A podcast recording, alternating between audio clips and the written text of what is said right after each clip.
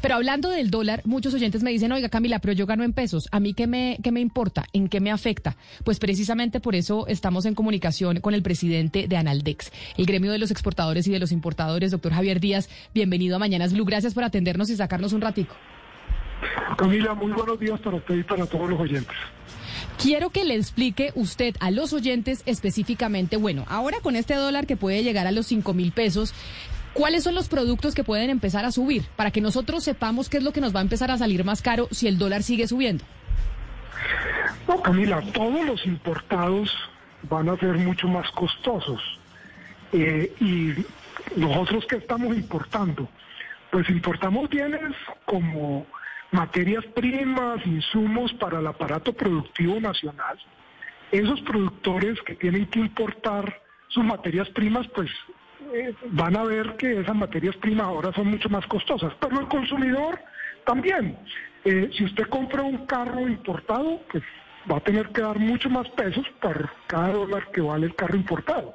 Pero también en alimentos. Mire, nosotros compramos el maíz amarillo, lo importamos porque no producimos suficiente y con él se producen los concentrados para las aves para las gallinas, entonces la producción de huevos, la producción de pollo, la producción de carne de cerdo eh, se ve afectada porque los costos de producción suben. Pero también importamos el frijol, la lenteja, el garbanzo, eh, importamos eh, la cebada para producir la, la cerveza, el trigo para fabricar el pan. Entonces esto lo que hace es que la inflación sea mucho más alta.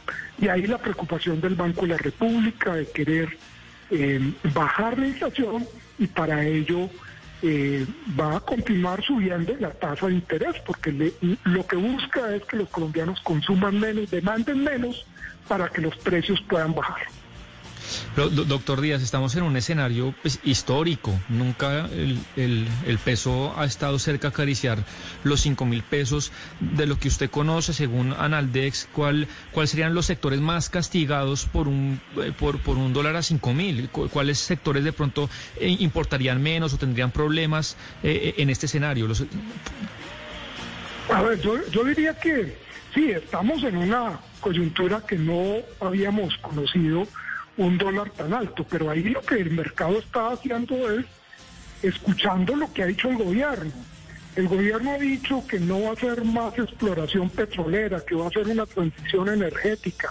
Entonces el mercado lo que está diciendo es, ah, usted no va a seguir eh, buscando petróleo y entonces ¿qué va a pasar con sus exportaciones?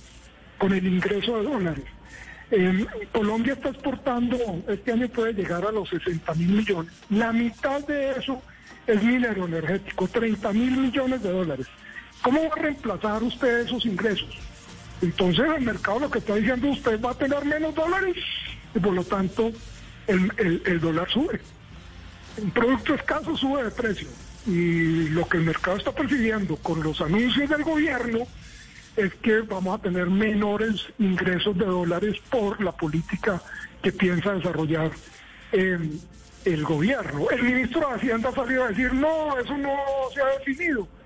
Pero el mercado está percibiendo eso. Mientras no salga la reforma tributaria y tengamos unas reglas de juego, vamos a vivir esta situación.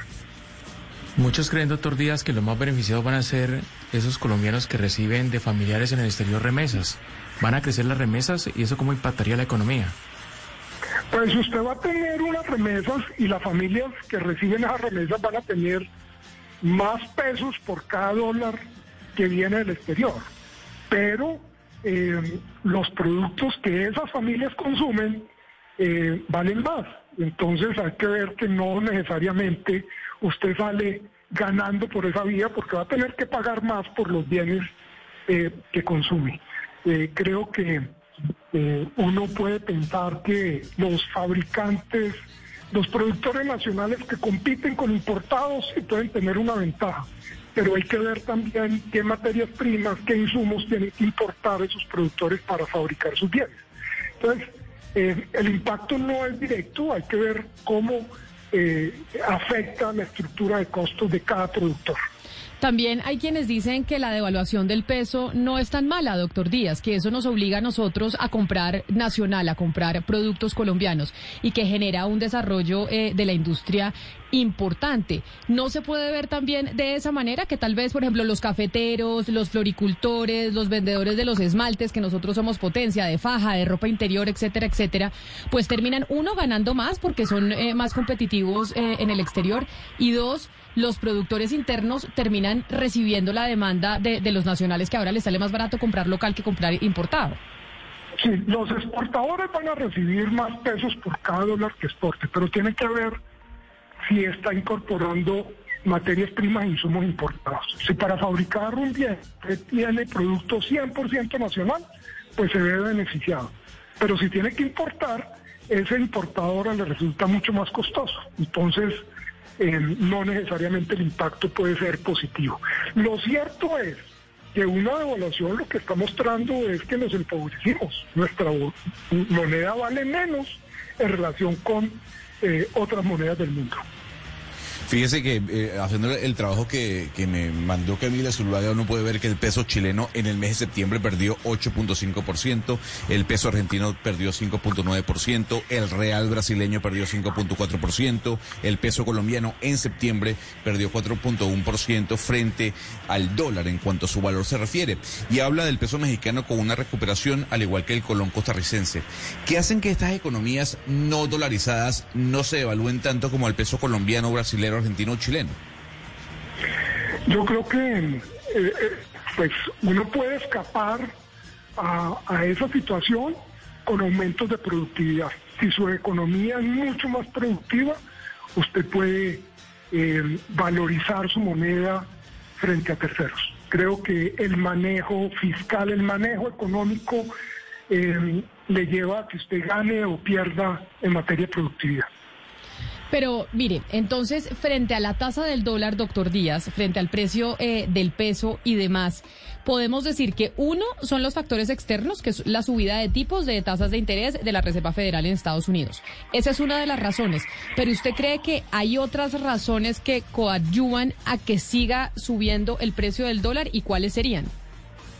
Indudable que las variables externas están jugando y esas juegan para todos los países. En la medida que, como usted lo señala, eh, los inversionistas, los agentes económicos perciben nerviosismo, incertidumbre, pues buscan refugio en un activo seguro como es el dólar y el dólar se fortalece y en la medida en que el dólar se fortalece, todas las demás monedas nos devaluamos frente al dólar pero también hay variables internas, que es las que yo les digo. Los, los mensajes que ha mandado el gobierno en el sentido de su transición energética, de no exploración, eh, hablaron de que iba a haber control de cambios, hablaron de que van a endeudarse para comprar tierras. Eso lo percibe el mercado y actúa. El mercado castiga todas esas declaraciones.